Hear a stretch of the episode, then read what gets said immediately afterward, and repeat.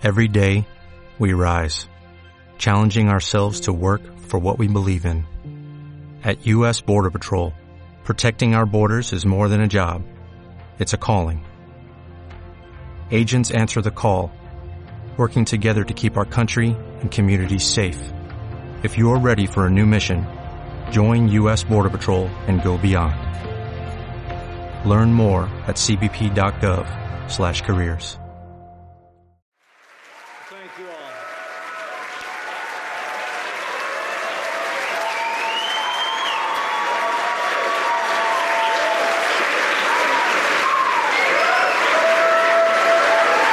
Thank you for that wonderful warm welcome. And thank you to my friend Frank Donatelli for that overly generous introduction. But Frank knows me well enough to know the introduction I prefer is just a little bit shorter. I'm a Christian, a conservative, and a Republican in that order.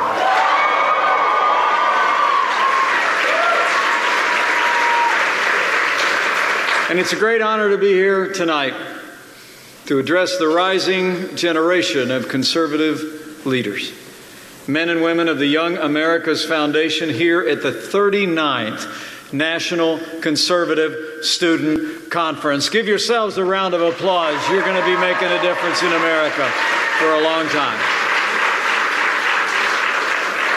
So, welcome back to Washington, D.C. And before I get started, I bring greetings this evening from a friend of mine. A man who's been fighting every day for common sense conservative values from the very heart of the White House in the Oval Office. I bring greetings from the 45th President of the United States of America, President Donald Trump.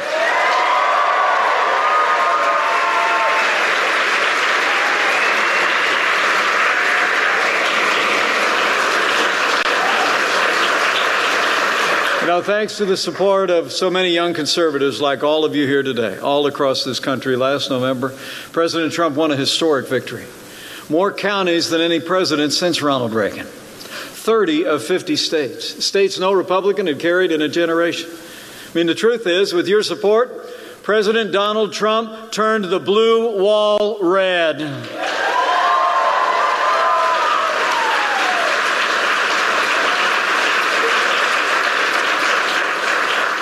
And I came here tonight just to pay a debt of gratitude to all of you who helped elect a president who's fighting every day. Fighting every day for the values and the ideals that unite us, and fighting every day to keep the promises that he made to the American people. And you know, for my part, it's a privilege to be back at the Young America's Foundation. I've worked hand in hand with YAF going back more than 15 years. Not from when that picture was taken, but from when I first arrived in Congress uh, in 2001. In 2005, my family had the great privilege to visit the Reagan Ranch, where, where YAF has wonderfully preserved the wisdom and legacy of my second favorite president of the United States, President Ronald Reagan.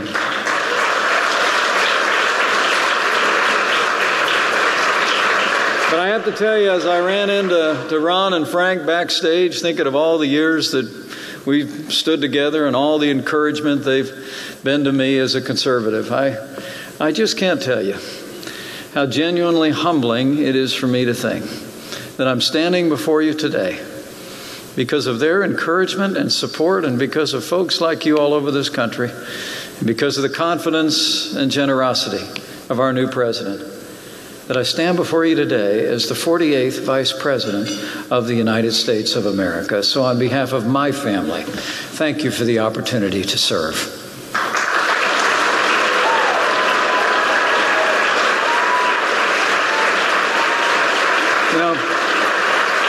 It's remarkable to think about the Young America's Foundation's history and contributions, not just to my small life, but to the conservative movement itself and to this entire country.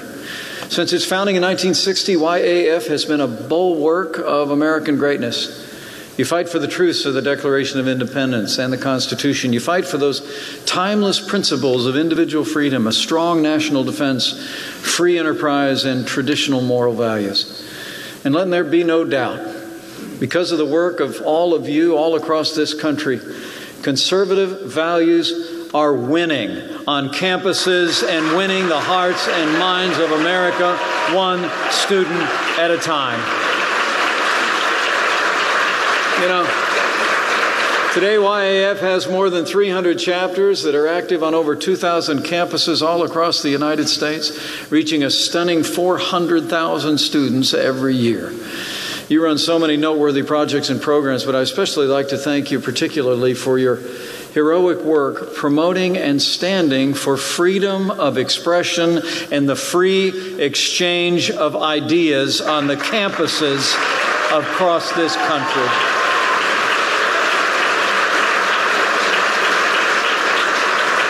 You know, as I said in an address I gave at the University of Notre Dame just a few months ago, we live in a time when free speech and civility are waning on campuses across America. But YAF is committed to change that, and you're making a great difference. You've been speaking out against speech codes, safe spaces, political correctness. You, you fight to defend conservative speakers and students who want nothing more than to exercise their First Amendment right to the freedom of speech. And so tonight, I just want to say thank you Thank you to the young men and women of Young America's Foundation for your strong stand for our freedoms. And thank you for all you do day in and day out to bring the conservative message to the public square. And I can promise you, as you labor, and I see it every day, the Young America's Foundation finally has a friend back in the Oval Office in the White House.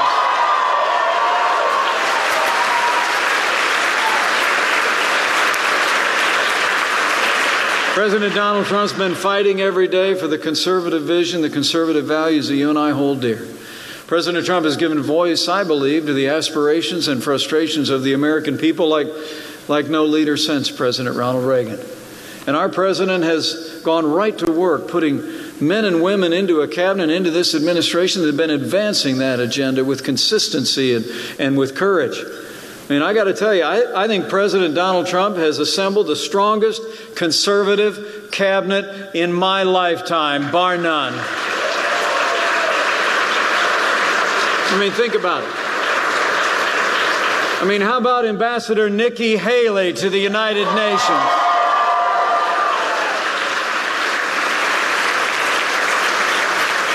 How about Dr. Ben Carson at Housing and Urban Development? Fact, I know you're going to hear from Dr. Carson tonight, and, and uh, he's just an incredible member of this cabinet, right along with others like Secretary of Defense Jim Mad Dog Mattis.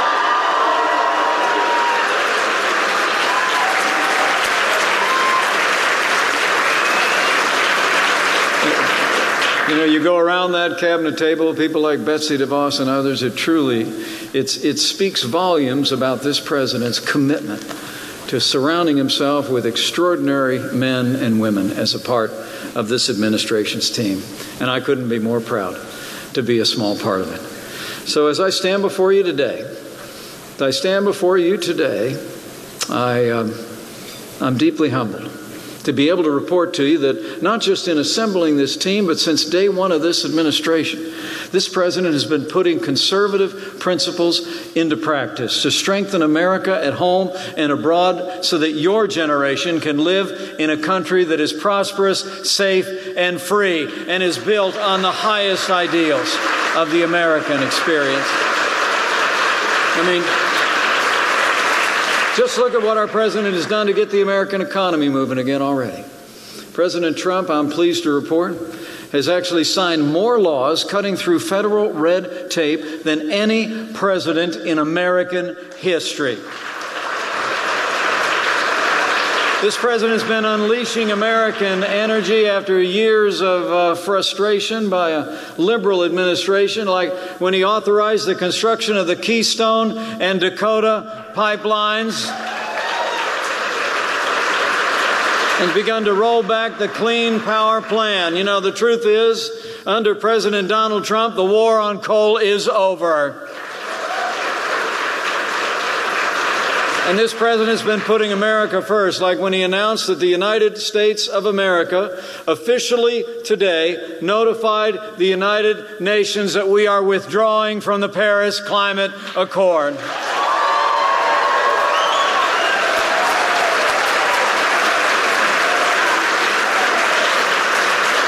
In a word, President Trump has been keeping his promise to make America prosperous again. And just this morning, the news came in. Did you hear about it? Over 1 million new jobs have been created across this country by businesses large and small since President Donald Trump took office. More Americans working than ever before, and unemployment hasn't been this low in 16 years. And as the President tweeted this morning, we have only just begun.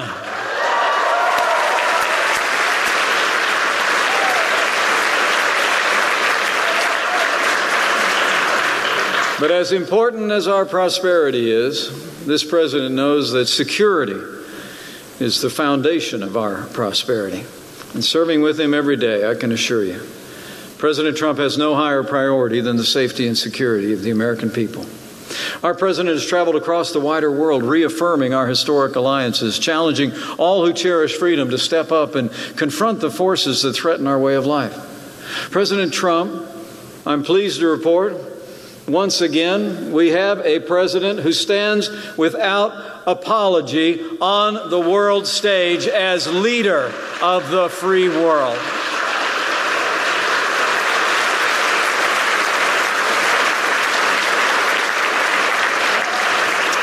And I have to tell you, more personal to me, as the proud father of a United States Marine, I couldn't be more grateful to serve as vice president to a president who cares so deeply about the men and women of the armed forces of the United States, their families, and our veterans.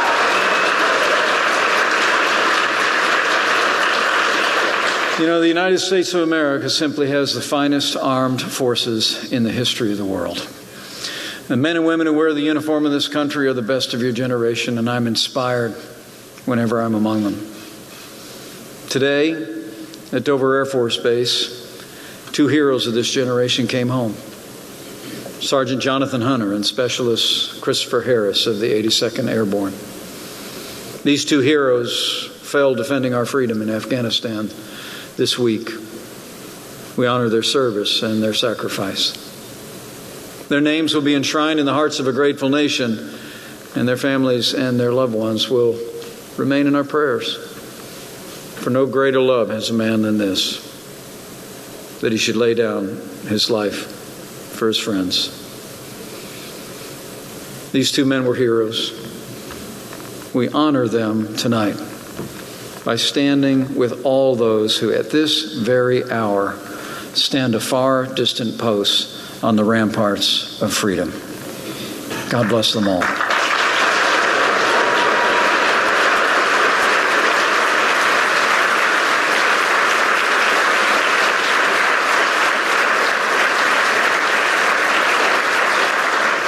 And we honor them through our tributes, but we also honor them through our actions. And I'll make you a promise. President Donald Trump is going to be the best friend the armed forces of the United States will have ever had in the White House. I mean, think about it. Our president has already signed the largest increase in military spending in nearly 10 years. And he's called on the Congress to pass one of the biggest investments in our defense spending since the days of the Cold War. And under President Donald Trump, I'll make you a promise. We're going to rebuild our military. We're going to restore the arsenal of democracy. And we are once again going to give our soldiers, sailors, airmen, Marines, and Coast Guard the resources and training they need to accomplish their mission and come home safe.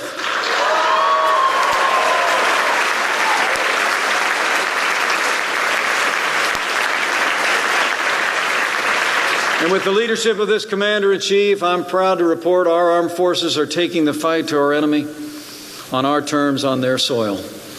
And with President Donald Trump and our brave warriors in the field in Iraq and in Syria, we will not rest, we will not relent until we hunt down and destroy ISIS at its source so it can no longer threaten our homeland or threaten our allies around the world.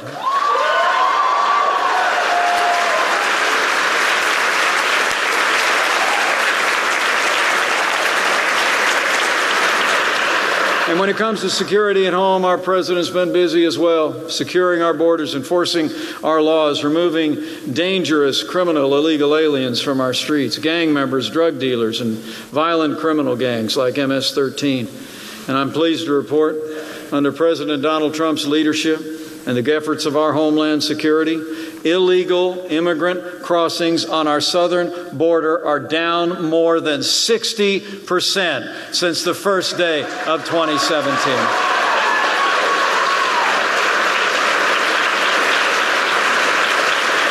So President Trump is keeping his promise to make America safe again. And I couldn't be more grateful to serve with him. But frankly, let me say from my heart how meaningful it is for me to serve with a president who stands without apology for the sanctity of human life.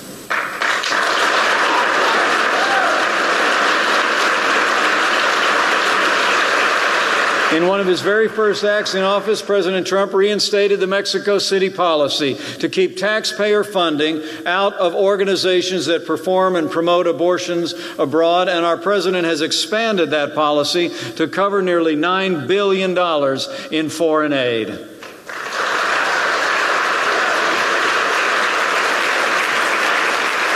And President Trump has empowered states to withhold federal funding from abortion providers like Planned Parenthood. And I'm humbled to say, at the President's direction, I was able to cast the tie breaking vote in the Senate to allow states to defund Planned Parenthood.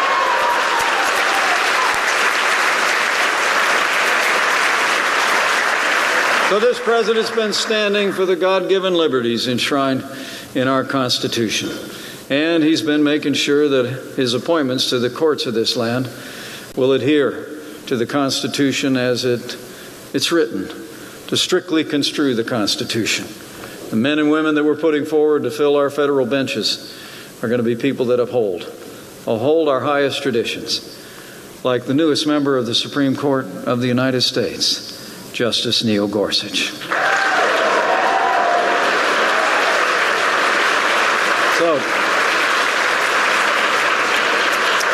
So it's about jobs and prosperity. It's about security at home and abroad. It's about our fundamental liberties, and it's strengthening America each and every day. President Trump has done all that and more, and it's been only a little more than six months. But as the president likes to say at this White, White House, that's just what we call a good start. Truth is, we got a lot more work to do. My fellow conservatives, let me assure you. Job one, Job one for this administration going forward is we're going to fight every day to keep the promise we made, and we're going to repeal and replace Obamacare. Now, last week it was clear that the Senate wasn't quite ready to keep that promise to the American people when they fell one vote short of moving forward on a bill to repeal and replace this disastrous policy. The truth is, every day Obamacare survives is another day the American people struggle. When Obamacare passed, we, we heard a lot of promises, you remember? We were heard if you like your doctor, you can keep it. Not true. We were heard, heard if you, you like your health insurance, you could keep it. Not true. We heard that uh, the cost of health insurance was going to go down. That one sure wasn't true. In fact, we were promised that families would save up to $2,500 in health insurance premiums if this thing became law about seven years ago. And the truth is, the average Obamacare plan today costs nearly $3,000 more than a plan did in 2013. And while premiums are soaring, choices are plummeting. Next year, at least 40% of American counties, including nine whole states, will have only one choice of a health insurance provider, meaning they'll essentially have no choice at all. Even worse, many counties will have no health insurance providers whatsoever in 2018 all across this country. And you know, it's not just about the statistics, it's about real people. It's about small business owners, family farmers all across this country that are, that are struggling to make ends meet. Behind every number is a name, behind every name is a story. And I've, I've heard these stories as I've traveled across this country, and so has the president. I mean, small businesses that talk about the heartache of struggling to keep their whole workforce in place. People that have worked for them for years and years, but with skyrocketing costs of health insurance, they've, they've got to choose between keeping the business going and, and keeping people on the payroll that they've known for years and years. I've talked to working families. Literally, a woman in Wisconsin told me that she had to take a pass on paying her health insurance premium for three months just so she'd have enough money to buy Christmas presents for her grandkids. I mean, we all know the truth. America knows the truth. Obamacare has failed, and Obamacare must go.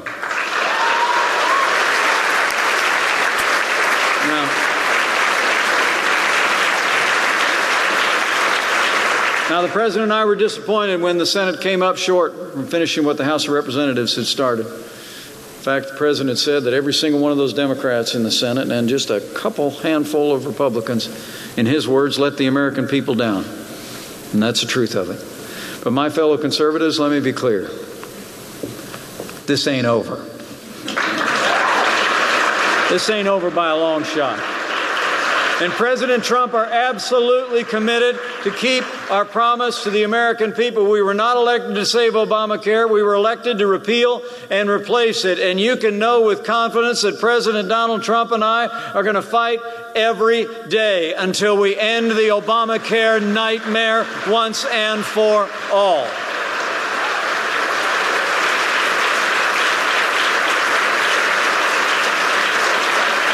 And when that day comes, and rest assured it'll come, we'll begin to restore a healthcare system based on those timeless American principles of personal responsibility, free market competition, and state based reform. That's the conservative way to meet the needs of this country in the 21st century when it comes to healthcare. And that is the American way to improve 21st century healthcare for this generation and the next.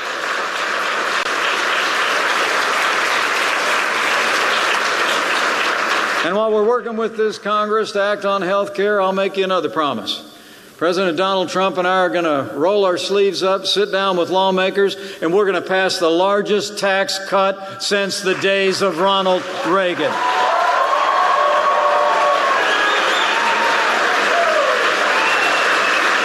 We're going to cut taxes across the board for working families, small businesses, and family farms. And President Trump is going to cut business taxes in America so American corporations can compete with companies around the world to create good paying jobs right here in the good old USA. So it's about health care, it's about tax cuts, and under this president's leadership and with the support of this Congress, we're going to keep rolling forward.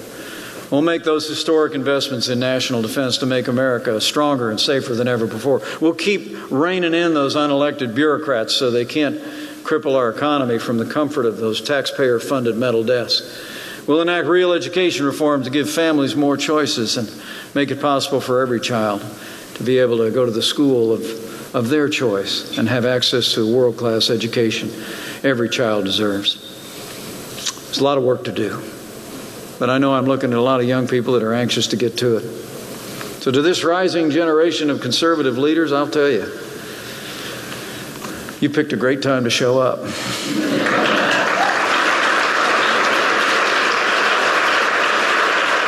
Because this is the moment. Now's the time. To finish what we started, though, the President and I are counting on all of you. I'm counting on this rising generation. We need your voices. We need your values. We need your energy and your vision as never before. As this rising generation of American leaders, you know that your future, the future of this country, depends on what we do in the days ahead. No one has more stake in it than you. You know, it was, it was President Reagan who memorably said, Freedom is never more than one generation away from extinction. This rings just as true today as it did a half a century ago when he said it. So I just I came here tonight really to encourage you to keep standing up, keep speaking out. Let your voices be heard with your peers and, and your colleagues. Go out there and keep advocating without apology, with cheerfulness, the common sense conservative message that this country longs to hear. And from this day forward, the President and I, President and I are going to have to count on every ounce of your energy, your enthusiasm, your courage, your conviction, and your passion. And I know we'll have it. But there's one more thing I might ask of you if you're so inclined. You know, this is a very challenging time in the life of our nation. Widening and unknowable threats around the world. Too much division here at home. An economy that's now beginning to get on its feet after, after years of struggling under the weight of big government. And I would just say, as you leave here from this great conference, energized, hearing all these speakers that you've heard this week, and you go back to your homes and go back to your schools renewed in your determination to, to make a difference for conservative values, I'd, I'd encourage you if you're, if you're inclined to bow the head and bend the knee, be a good time to do that too. The truth is, um, it's a good time to pray for America because America matters far beyond our shores. I mean, and when I tell you to pray for America, I'm not so much talking about an agenda or a party, but really just pray for this country. Abraham Lincoln, I thought, had it had it pretty right. He was asked in his time if he thought God was on his side, and he said, You know, I rather concern myself more with whether we're on God's side than whether God is on our side. So just pray for this country.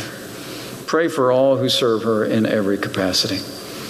Because I truly do believe those ancient words of millennia ago are as true today as they've ever been. Words that Americans have clung to in much more challenging times than these. That if his people, who are called by his name, will humble themselves and pray, He'll hear from heaven and He'll heal this land, this one nation under God, indivisible, with liberty and justice for all.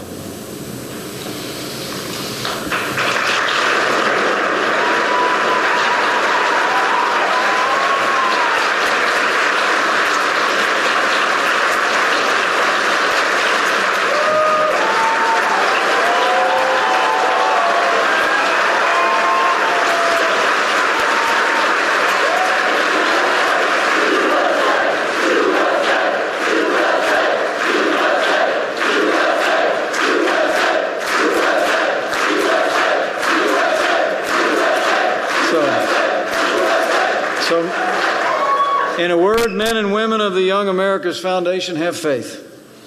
Have faith in the principles that you hold in your hearts that brought you to this place today. Have faith in each other and in your fellow conservatives, the ability to make a difference, as conservatives have ever since this movement was born. Have faith in this president who I promise you and their whole team is fighting for you every day. And, and above all else, have a boundless faith in the American people and in Him who placed this miracle of democracy on this wilderness shores, that He will still do as He's always done. He will bless America. And so I say to this rising generation, with your support, with the leadership that we have in President Donald Trump, and in our majorities in the House and Senate and all across this land, and with all of your shining faces, I'm confident Together, we will make America safe again. Together, we will make America prosperous again. And together, to borrow a phrase, we will make America great again. Thank you very much. God bless Young America's Foundation, and God bless the United States of America. It's great to be with you all.